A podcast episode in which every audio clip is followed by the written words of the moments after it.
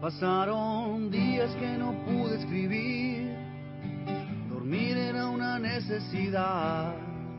Necesito volver a salir, conectarme con el mundo real.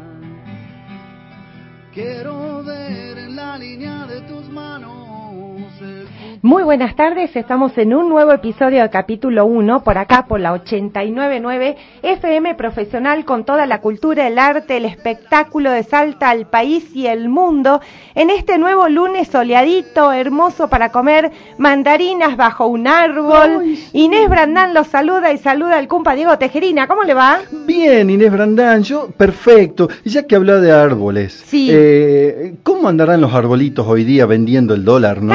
Full. Mm. tan a full, nos vamos, nos vamos al eh, tacho. Eh, un dólar, este, 500 pesos. Hoy día, hoy día leí un meme, hoy día leí un meme en, en las redes que ah. decía, si te llama Alberto Fernández no lo atiendas porque es un, está buscando ministro, eh, dice. Ah.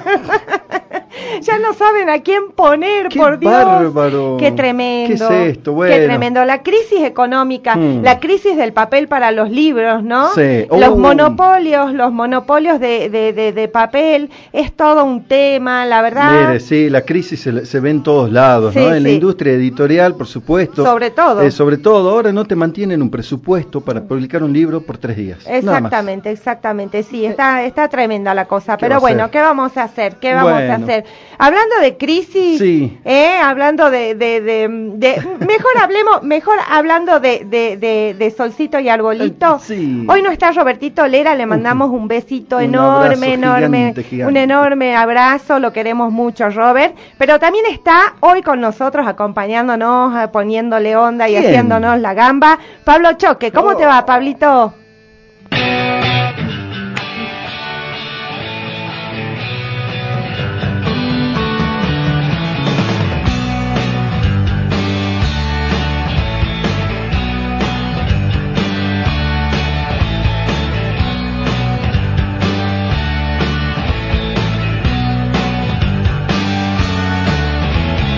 Ella durmió al calor de las masas.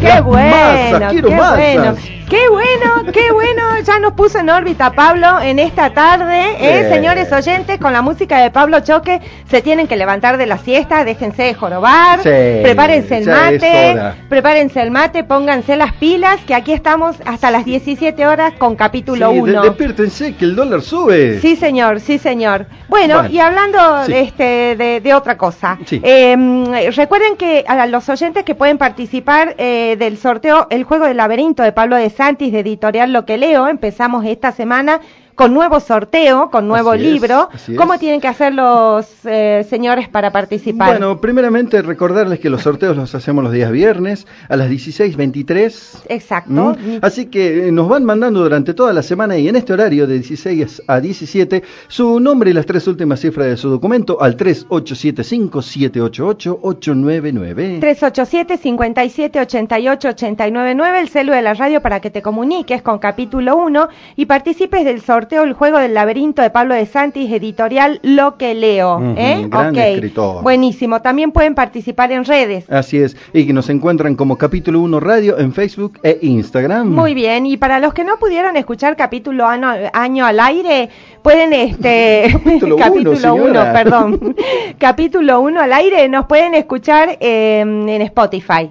Así es que, también nos encuentran como capítulo 1 radio. Sí, señor, sí, señor. Bueno, eh, antes de pasar a, lo importante, recuerden que eh, em, están abiertas las inscripciones eh, para participar del módulo a cargo de Lucila Lastero, que inicia ahora en julio, módulo virtual, formas de la brevedad del micro relato, que va a ser el 13 y el 27, el 13, perdón, y el 27 de julio de 17 a 19 horas.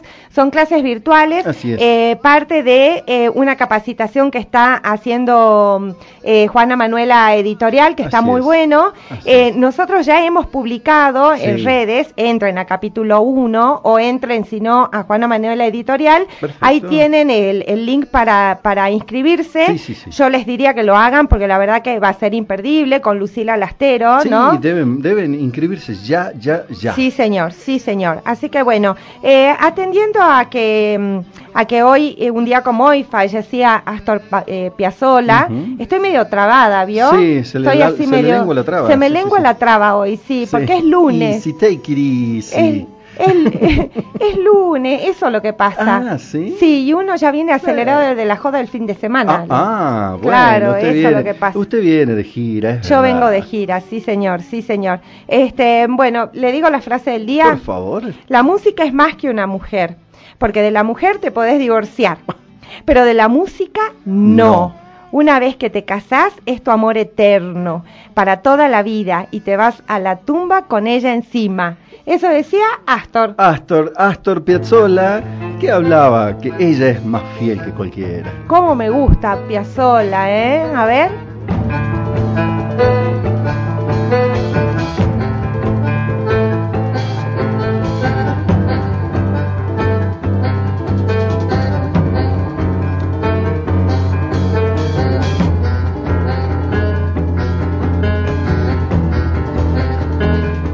Divino, divino, muy lindo la verdad Piazzola, ahí, viene, ¿eh? Ahí viene, ahí viene Piazzola. ¿eh? Este es libertango, este es libertango, ¿no? Una belleza, una belleza. Nunca me voy a olvidar estando en, en un en un café ah, en, en, Madrid. Oh, eh, de golpe escuché eh, un cuarteto de, de, de, músicos eh, eh, tocando Piazzola. Eh, se me le sentí, piantó un lagrimo. Se me piantó 3.000 lagrimones. a tal punto que me les paré enfrente a los músicos y me veían llorar tanto que pobre gente no entendían qué me pasaba. ¿Qué, pasa? Hasta que les dije, yo soy argentina, señores, venga todavía, ¿eh? Hermosísimo. Hermosísimo. Yo no soy muy amiga del tango, pero de Piazzolla soy íntima, ah, me encanta, sí. me parece muy lindo, me parece muy lindo. Pero bueno, em, en un día como hoy, eh, en realidad el, el, el, 3 de julio, ¿no? Em, un día como ayer. un día como ayer eh, se festejó el Día del Locutor, ah, muy ¿no? Bien. Em, y yo les aviso a los oyentes, no es que estemos en Cecilia Te Informa, ah. estamos en capítulo 1. Ah, ya cambiamos el programa. Sí, que estamos en capítulo 1, ah, pero como ella es nuestra locutora oficial de todos los pases, de todas nuestras aperturas y cierres del programa, no podíamos no tenerla hoy al aire, ¿no? Ahí está, ahí está. Ceci Cárdenas de nuevo en la radio con nosotros. ¿Cómo andás? Hola chicos, muy buenas tardes. Bueno, muchísimas gracias por la invitación. Ustedes saben que para una locutora le dicen, ¿querés hablar? No. Es como que te ofrezcan un helado de chocolate. ¿Quién le dice que no? Yo, perdón, el helado de chocolate no. Exactamente. Un helado. Un helado, sí. Ahí está, un helado. No voy a condicionar el gusto. un helado. Si te ofrecen un helado, no decís que no. Sí, sí, bueno, y para los amigos siempre estoy, ya lo sabes. Eh, por supuesto, Ceci. Ah, agradezco entonces, ya que estamos al aire, Ceci estuvo eh, dirigiendo el acto de, de, la presentación de mi libro, así que muchas gracias de nuevo, Ceci Cárdenas. Muchas gracias. Para los amigos siempre. Sí, ahora estaba estaba muy profesionalmente diciéndome más despacio, más ah, tranquila, todo. Por eso ella, se equivoca. Ella, ella, ella me da clases de, pues, si bien este, fuimos a la facultad, ¿no? Yo, yo soy solo comunicadora social. En cambio, Cárdenas tiene eh. todos los títulos, ¿no? Este, yo no hice locución, por eso hablo como el traste, como hablo. No, bueno, pero, pero la voz se puede educar, el ritmo del habla también. Y recordemos que si uno habla rápido, es muy probable que se equivoque. Sí, claro, uno no es la red. Es verdad, es verdad. es verdad. Sí. Bueno, pero, viste, yo ya no tengo paciencia para ponerme a estudiar locución. Para eso está usted. ¿eh? La tenemos a usted, Cárdenas. Este, ¿eh?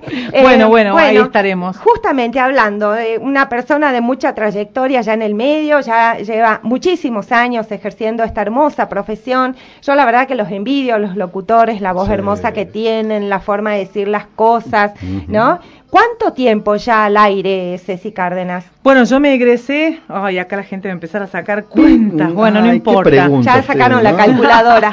no, bueno, yo me egresé en el año 2000, en el 99 como comunicadora social y en el 2001 como locutora, porque empecé un poquito más tarde, porque yo sentía que la carrera de comunicación me llenaba, pero no del todo. Hasta que luego terminé en una comparativa, yo me siento más locutora que comunicadora. Pero como bien dijiste, bueno, en algún momento, el locutor es aquel profesional que aprende a decir las cosas. Exactamente, exactamente. Eh, cuando te dan una publicidad que la tenés que leer, te dicen, léeme esta publicidad. En realidad lo que te están pidiendo es decime, vendeme, convenceme, persuadirme. Y ahí empiezan a jugar todas estas herramientas que nosotros tenemos, que es bajar la voz, para hablarte más sexy. O subir cuando quiero largarte una promoción. Pague ya, váyase ya. ¿Me entendés? Me, convenció, me voy, perdón. son todo eso, son todas estas estrategias, estas herramientas que uno las va aprendiendo con el tiempo, sin contarte cuando tenés que presentar, como en el caso de Astor Piazzolla, que yo también lo puse recién, que es Piazzola, porque es italiano, eh. y lo tuve que nombrar hace rato porque también lo presenté a él y, me acuerdo lo que vos acabas de decir, ¿no? Esto de que se te piantó un lagrimón o tres mil en Madrid, yo lo puse a él en el casamiento de Máxima, cuando ah. lloró ella. Ah, ¿se acuerdan? Que en homenaje a su padre que no pudo estar físicamente, ustedes ya saben los motivos por los cuales ella pidió en nombre de su padre y a ella también se le iban las lágrimas. Lo que pasa es que ella estaba más condicionada que Brandán porque el protocolo no le permite. Sí, sí, sí, no, pero además... a, mí, eh, a mí se me hubieran piantado en lagrimón con alguna samba. No, pero a mí con el tango también. Todo lo que... Cuando uno está afuera, cuando uno está mm. Todo lo que representa eh, la argentinidad, sea o no de tu pago, ¿viste? Claro, En, Madrid quise comer un asado argentino, uy, cómo corrí, no se mm, imagina, como tres mil euros. Sí, sí, señor, pero bueno. o sea, te ponen un chamamé y también se te pianta un lagrimón, ¿no? Eso pasa, pero además con estos tipos culturales, ¿no? Ahí, ya estoy llorando. Qué bueno, claro. Bueno, pero eh, ella, en el caso de ella, no, tenía que ser algo Tenía que ser algo... Yo sí podía llorar a los gritos y de hecho lo hice sin ningún problema no soy Máxima Zorrigueta, por suerte, ¿no? Este, si no, no estarías aquí. Si no, no estaría aquí, precisamente. Así que agradece que no sos máxima, sos mínima. Sí, soy mínima. Usted es de la mínima, ¿verdad? Yo soy de la mínima, sí, señor. A eso vamos a llegar. De la mínima vital y móvil soy yo. Esa va a ser nuestra jubilación, 42 mil pesos, señores. Sí, señor, sí, señor. Bueno, este, de cualquier manera, eh, ¿a quiénes recordás vos eh, como tus grandes maestros? Bueno, en realidad la facultad tuvo una columna vertebral en la carrera de locución que se llamó Hugo Delgado, sí. un profesor que lamentablemente luego nos dejó.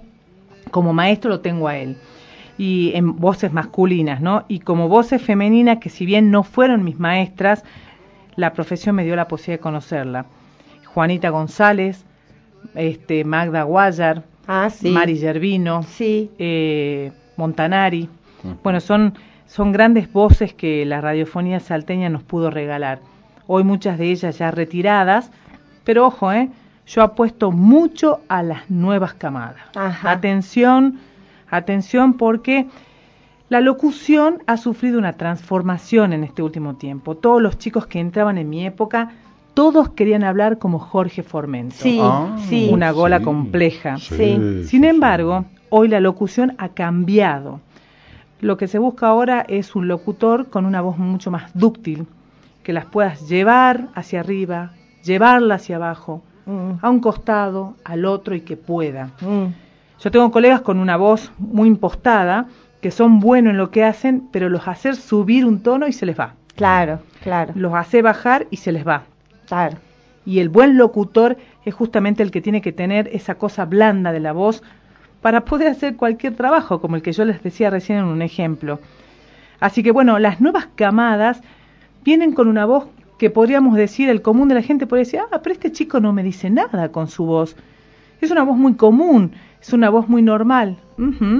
Ponelo a trabajar. Hay que ponerse a Ponelo a trabajar y te va a sorprender. Claro, porque la gente, el oyente cree, viste, que, que, es fácil. No es pero para nada fácil, ¿eh? No es para nada fácil tener que este, pararse frente a un micrófono este, y hablar correctamente y, decir las cosas como son. Y además eh, lograr la entonación y lograr todo esto que se estudia, y no se estudia medio año, ¿no? se estudia, se estudia mucho, tres años para ser locutor nacional. Le recordemos a la gente que nosotros en la carrera tenemos pronunciación de francés, de alemán, de italiano, tenemos historia del arte, historia argentina. Eh, en locución tenemos práctica de radio, práctica de televisión, improvisación, tenemos también doblaje. Son materias muy buenas que hacen a la complementariedad profesional. Y yo lo que sí quiero decir, eh, y lo voy a repetir hasta la muerte, que ser un buen locutor no es aquel que tiene solo una linda voz. Como bien lo dijiste vos, como toda profesión, el locutor tiene una formación íntegra. Claro. Por eso em, yo celebro que haya, se haya abierto ya hace algunos años atrás el terciario Abuelas Plaza de Mayo, que le brinda la posibilidad a los chicos de estudiar locución gratuitamente. Ah, mira vos. Porque recordemos que hasta hace, no sé, 10 años atrás, la única posibilidad era, ir a la católica, que no era mala la idea porque pagabas una cuota y te recibías de dos carreras, con dos títulos. Sí pero entendemos que no todo el mundo podía pagar una cuota. Entonces ahora apareció este, este terciario que también eleva la calidad profesional y le da la posibilidad de estudiar a los chicos que no tienen los medios. Exacto. Porque además, al ser un terciario, las clases comienzan a las 7 de la tarde. Claro. Entonces los chicos pueden trabajar durante el día y estudiar de noche. Eso me parece una excelente idea porque yo tengo formación académica, no mm, empírica. Exactamente, exactamente. E, esto de la locución, la, la, voz, ¿no? Siempre asociada a la radio y a, y a, este medio hermoso que es la radio. Bueno, yo estudié comunicaciones sociales y me, me, me, especialicé en periodismo porque mm. yo quería hacer periodismo escrito, es la razón por la cual eh, nunca hice locución. Yo quería ser periodista de diario, básicamente, ¿no? Eh, pero reconozco eh, en este medio de la radio una magia especial que creo que no tienen los otros medios de comunicación. ¿Vos qué, qué anécdotas, qué, qué, recordás con más cariño de toda tu carrera profesional?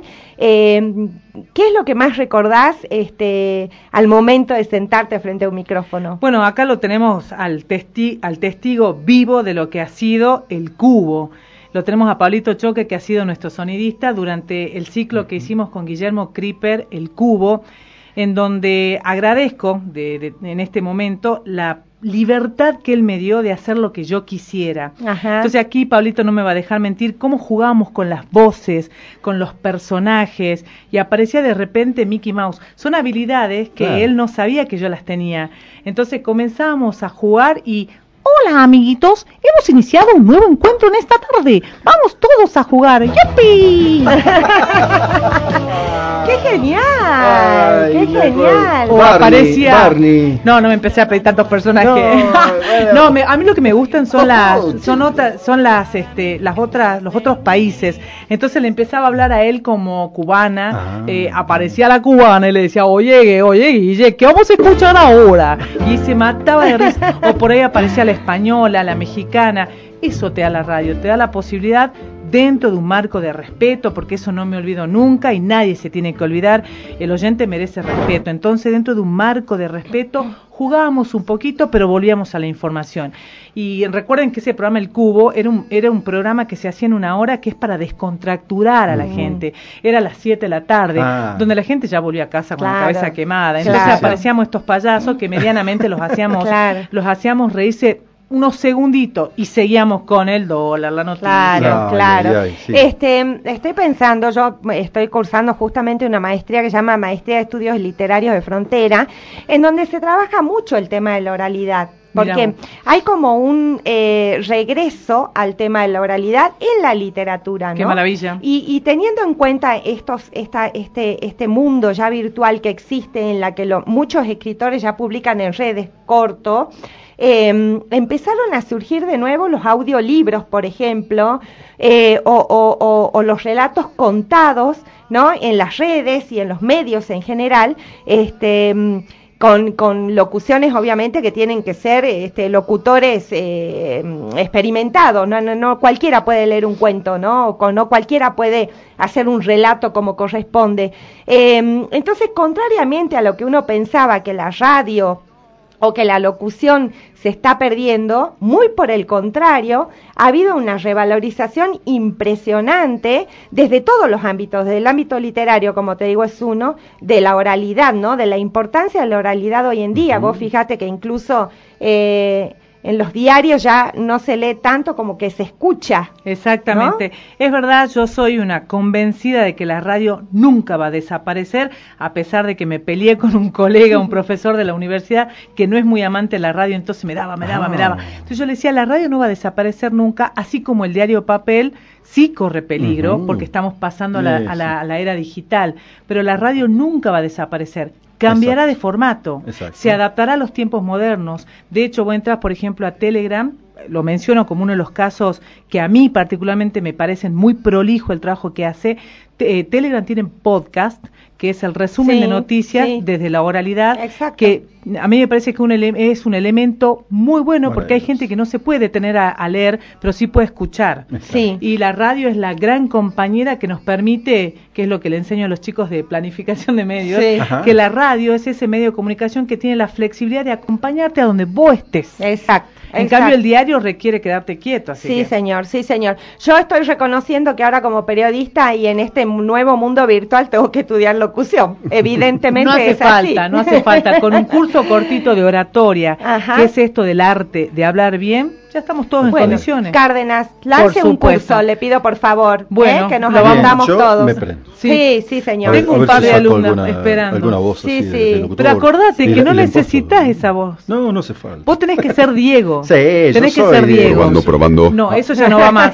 no, no, no. no, claro que no. Eso ya no va más. Ah, si escuchamos a los chicos nuevos del ISER Buenos Aires, son voces frescas, como uno, jóvenes. Así que vos tampoco cambies. No. Vos tenés que ser Inés. Yo no puedo ser otra, lamentablemente. bueno, lamentablemente. la mínima Inés. Soy la mínima vital y móvil, no hay forma. Hola, Brandante Gerina y Ceci Cárdenas dice, wow, vos tan hermosa, es la chica vos, felicidades, nos dice Elizabeth. Muchas gracias. Chicuelos, vendo dólar eh, uno a uno, o sea, un dólar por un peso, dice. Les cuento que vi a Lerita con un maletín gris plata vendiendo dólares a full. Eh, era mi competencia, tal vez él tiene más carisma que yo, dice Elizabeth, que participa por el sorteo. Eli, querida, bueno. Eh, hola, buenas tardes Inés, buenas tardes Diego. Soy Eduardo, el Coca-Colero. Bueno, Eduardo apareció. Apareció Eduardo. Bueno. Ceci Cárdenas, se nos acabó el bloque, gracias Qué pena, porque me hubiera quedado hasta el final, pero entiendo que ustedes deben seguir con su parte literaria. Sí, sí, pero este igual te digo, eh, te vamos a estar este, mangueando clases, venidas a,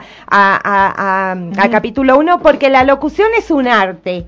La locución es un arte y me parece que uno la tiene que tratar como tal, ¿no? Exacto. Así que para la próxima me, leo un, poema de, Diego. Perfecto. Sí, genial. Que no he tenido la oportunidad de hacerlo el otro día porque entre grandes personajes me sentía una hormiguita. No, por favor. Bueno, va, A estar, va a estar cuando usted me diga, lo lee. Bueno, dale. Muchas gracias chicos por la invitación. Me encantó compartir este tiempo con ustedes y lo único que les quiero decir es que estamos viviendo momentos muy complicados y tenemos muchos colegas que desgraciadamente están fuera del mercado laboral. Mm. Así que vamos a iniciar toda una campaña que sea hashtag contrate locutores habilitados. Exactamente, muy bien, apoya esa moción. Por suerte nosotros la tenemos contratada Cárdenas, que es la locutora exclusiva de capítulo 1. Menos mal. ¿Eh? Menos mal, menos mal. Bueno, vamos a al... Oh, thinking about our, younger years. Solo estábamos tú y yo, éramos jóvenes, salvajes y libres. Ahora nada puede alejarte de mí. Este sencillo de Brian Adams en el año 1984 ocupaba el número uno del Billboard Hot 100 y lo estuvo durante dos semanas consecutivas. Por eso hoy te lo traemos el recuerdo. Suena Brian Adams, Heaven. Buenísimo.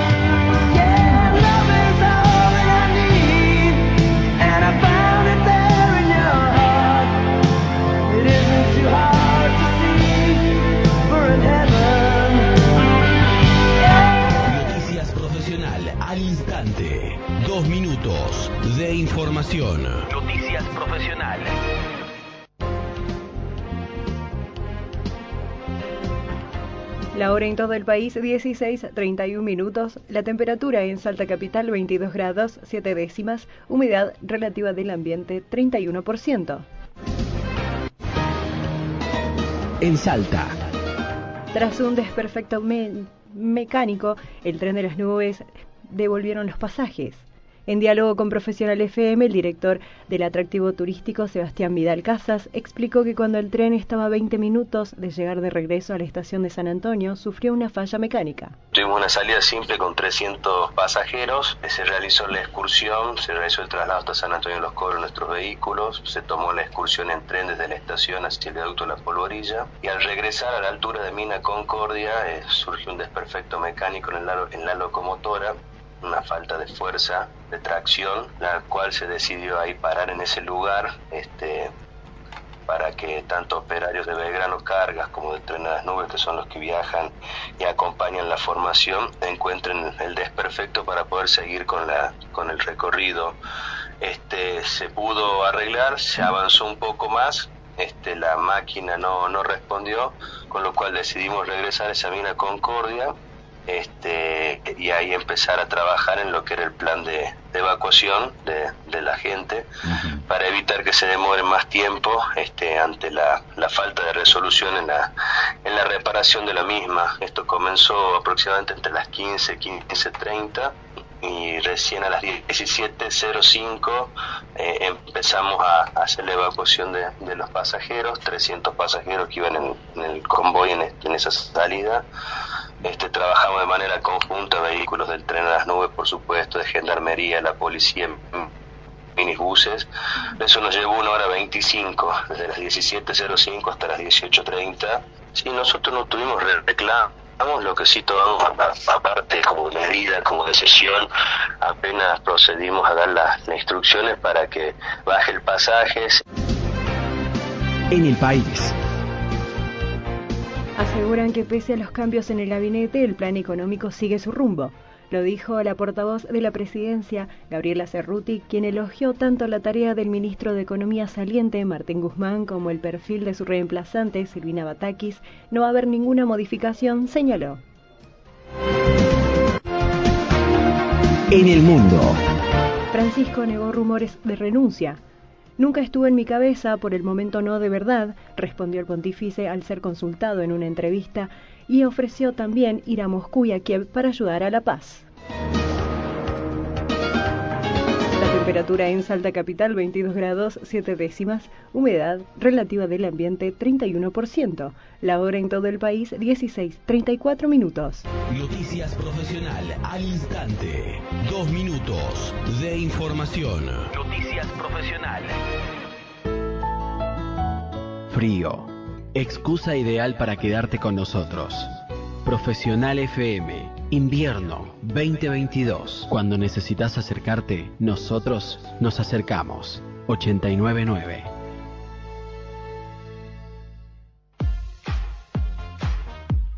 Especiales de Sport Show. Ellos rompieron todas las barreras y dejaron una huella imborrable, memorables e inolvidables.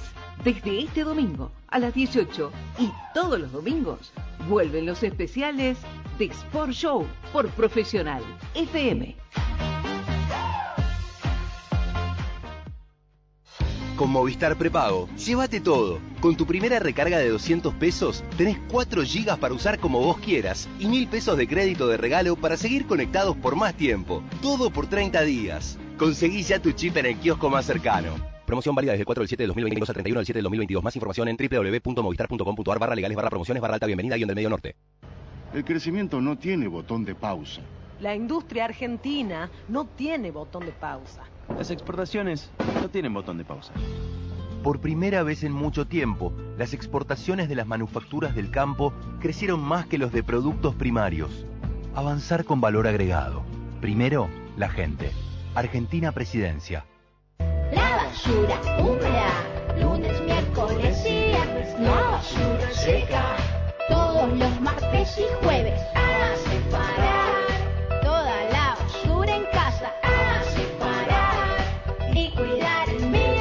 Betina Romero Intendenta, Municipalidad de Salta. Buscás, buscas y no encontrás.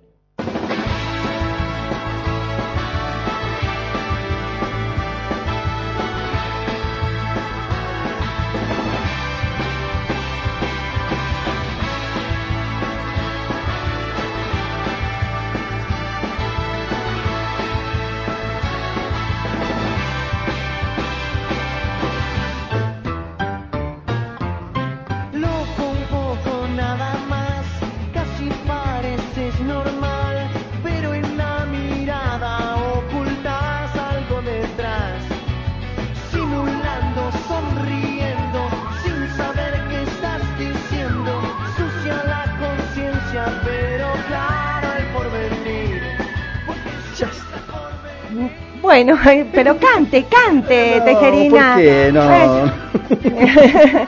bueno, loco nada más es, ¿no? Así se llama el tema. Loco un poco de ah, todo. Ah, loco un poco de todo. Me encanta. Lo traemos porque tiene relación con el tema que vamos a hablar hoy. Sí, en señor. un ratito. Sí. Pero usted tiene un mensaje, ¿no?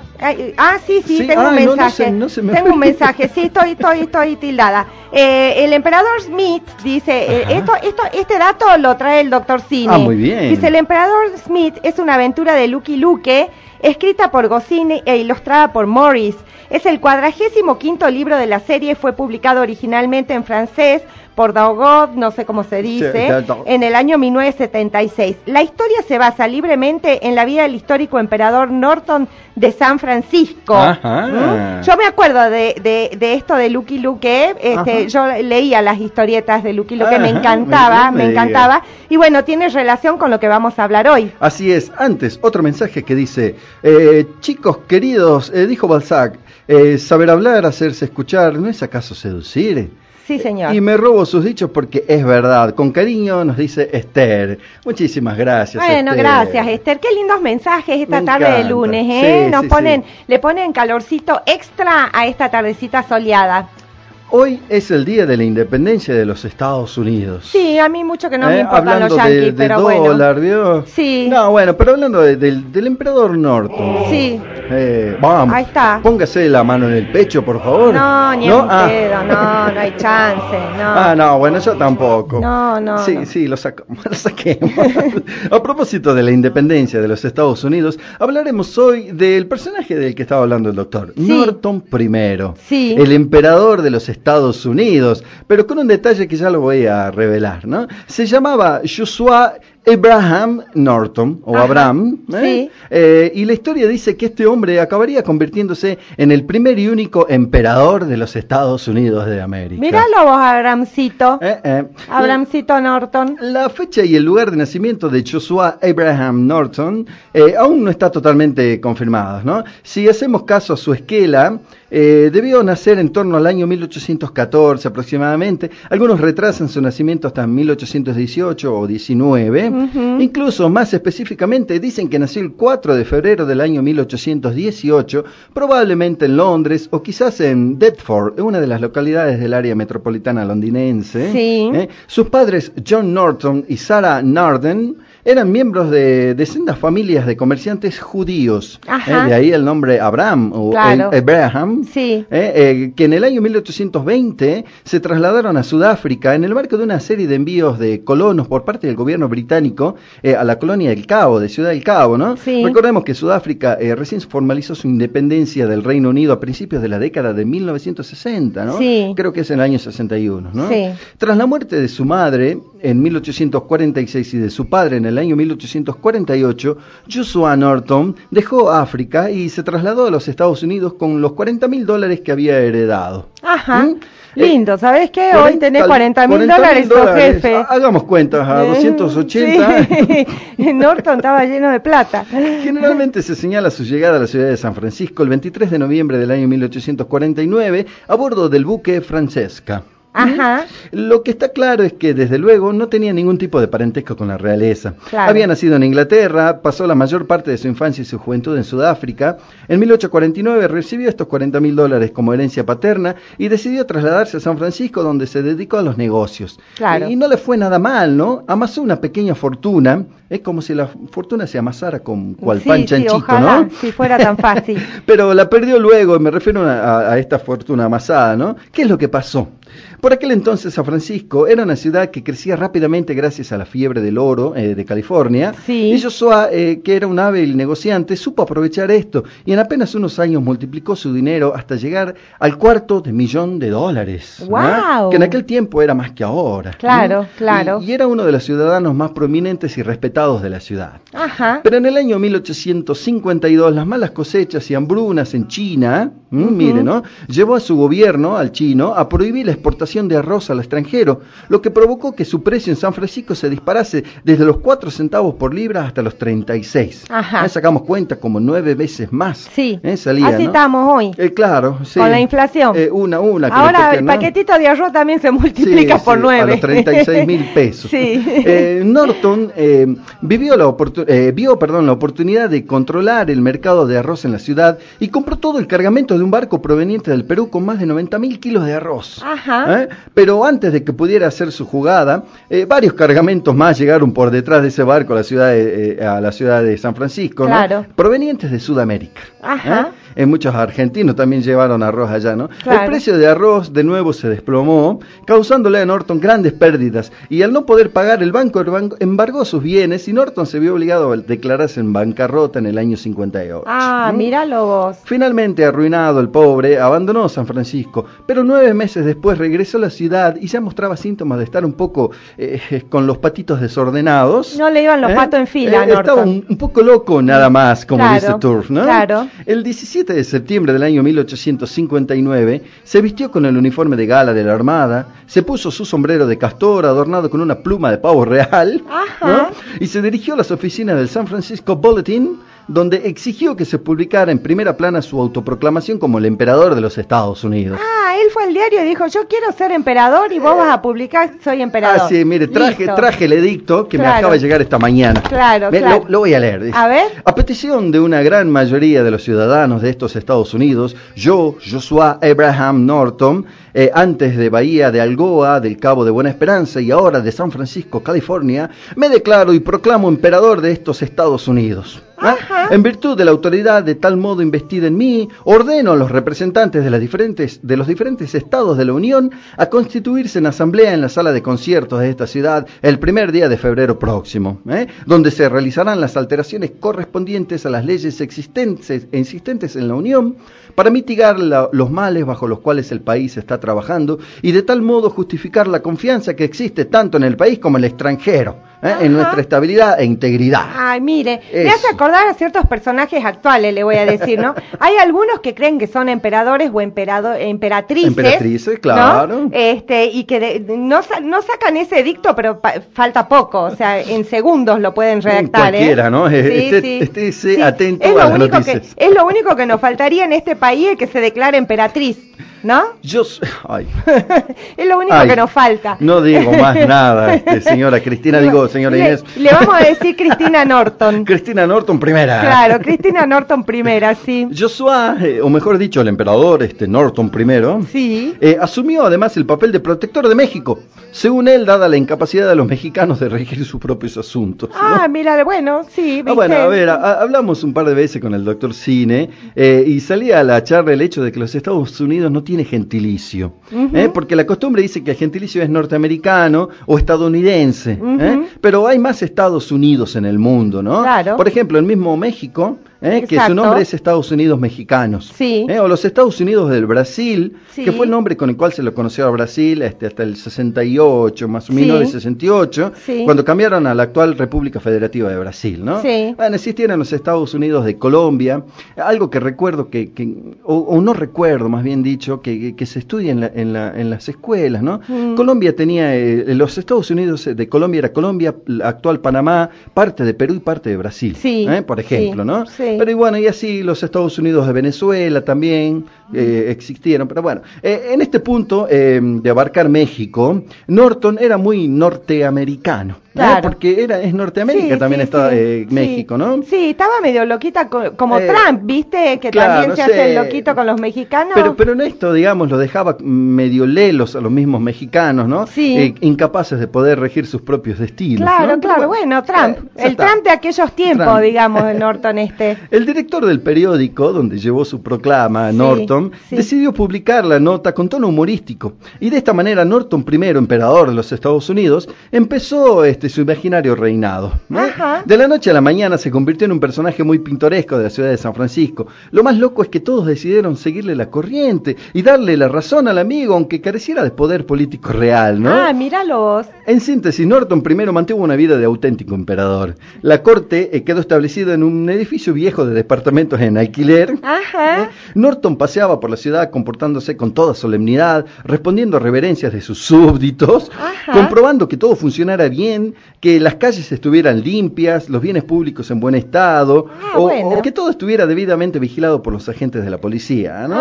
Vean que no es tan descabellado pensar en alguien que, que oficie de verificador, ¿no? Claro, no, pero esa parte, a ver, un loco lindo hasta ahora, Norton. No se le dio por, por, por, por cortar cabezas, ¿no? No, no, no, no, O sea, él se declaró emperador, pero. Escuche, cada domingo visitaba una iglesia distinta para evitar conflictos entre ellas por su presencia. Ah, para que no se peleen, ¿no? ¡Qué personaje! con el tiempo los habitantes de San Francisco se acostumbraron a Norton, a Norton eh, e incluso llegaron a amarlo y a venerarlo. Ajá. Eh, por su parte, Norton, que apenas tenía plata, el pobre, llevaba una vida muy sencilla, sin embargo, quizás por pena, sus súbditos aceptaron mantenerlo.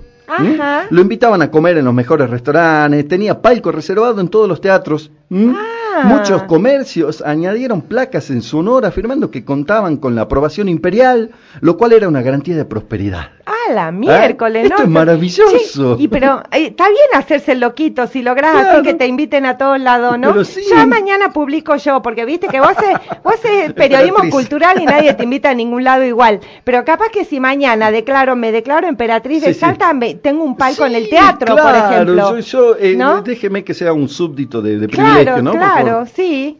Cuando Norton primero entraba en la ópera, todos los asistentes se ponían de pie y guardaban silencio hasta que él se sentaba. Ay, chocho ¿Eh? Norton. Bueno, me parece ya que para broma ya estaba larga, ¿no? Pero bueno, un ejemplo del poder que se le otorgó es lo que ocurrió eh, con la Central Pacific, una compañía de ferrocarriles, eh, que se negó a invitar a Norton a comer en uno de sus vagones, por lo que el emperador no tardó en proclamar un edicto disolviéndola, o sea que disolvió la compañía de trenes.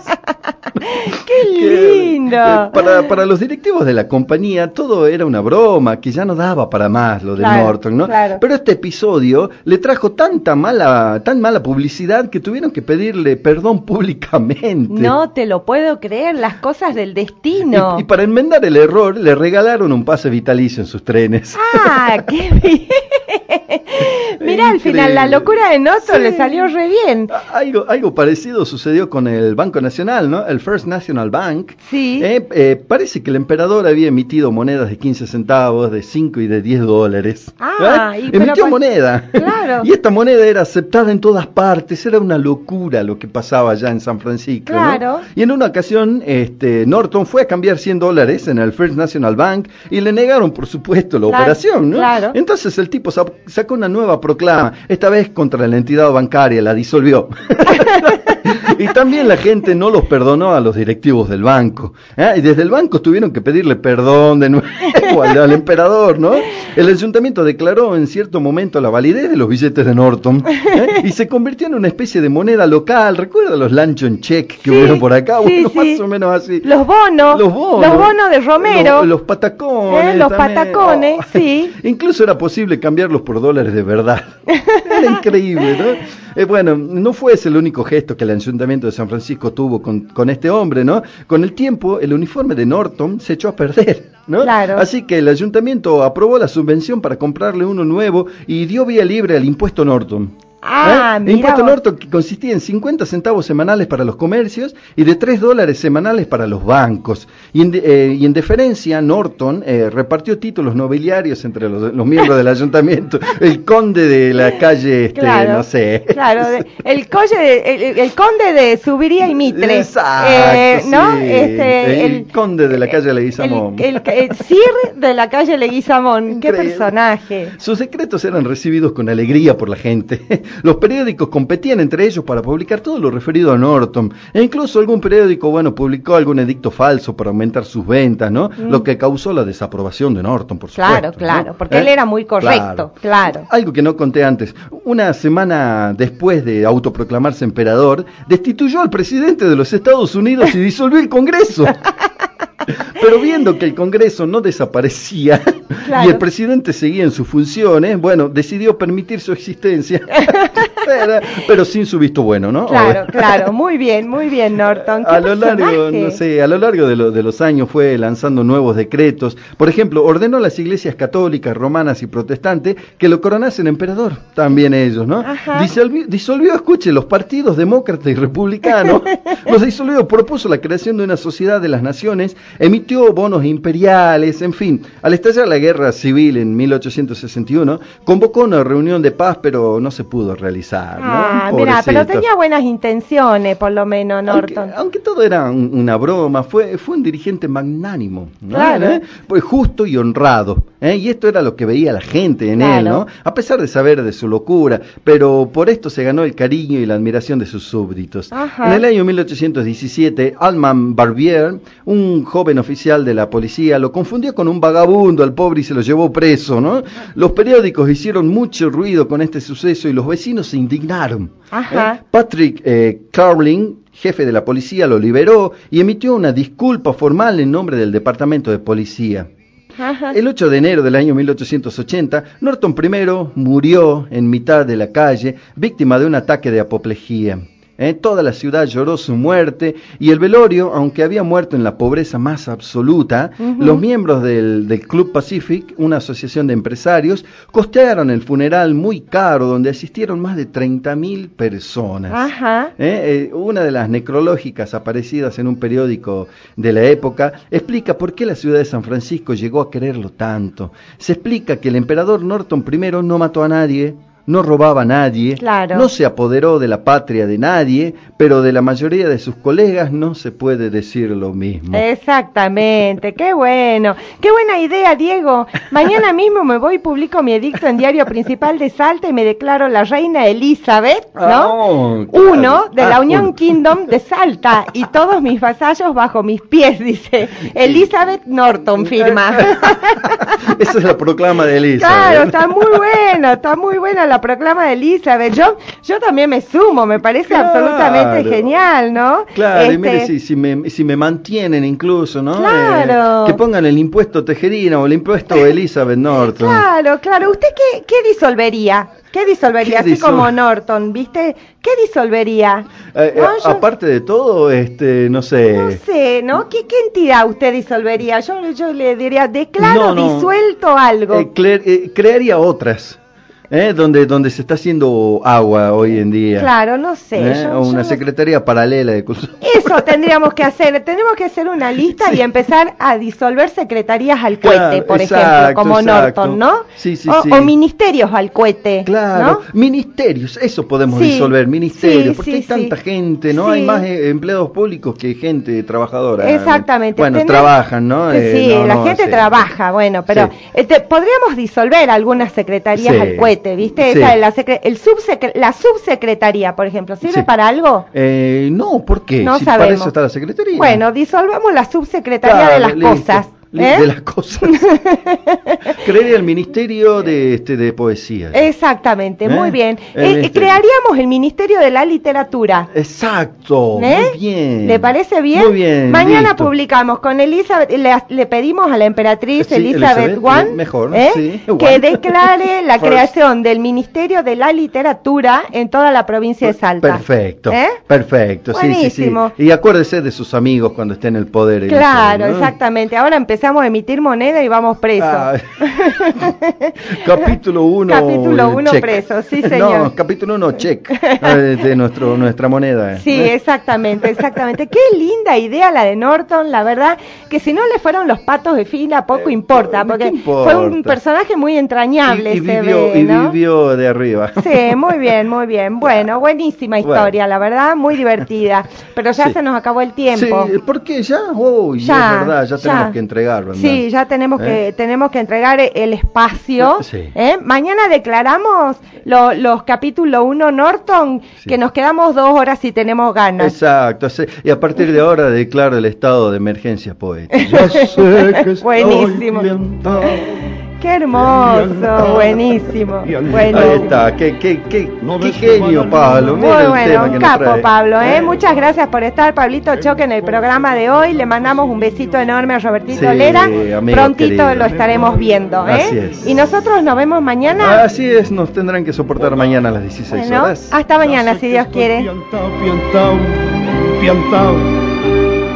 miro a Buenos Aires del nido de un gorrión y a vos te vi tan triste, vení volar, sentí el loco berretín que tengo para vos.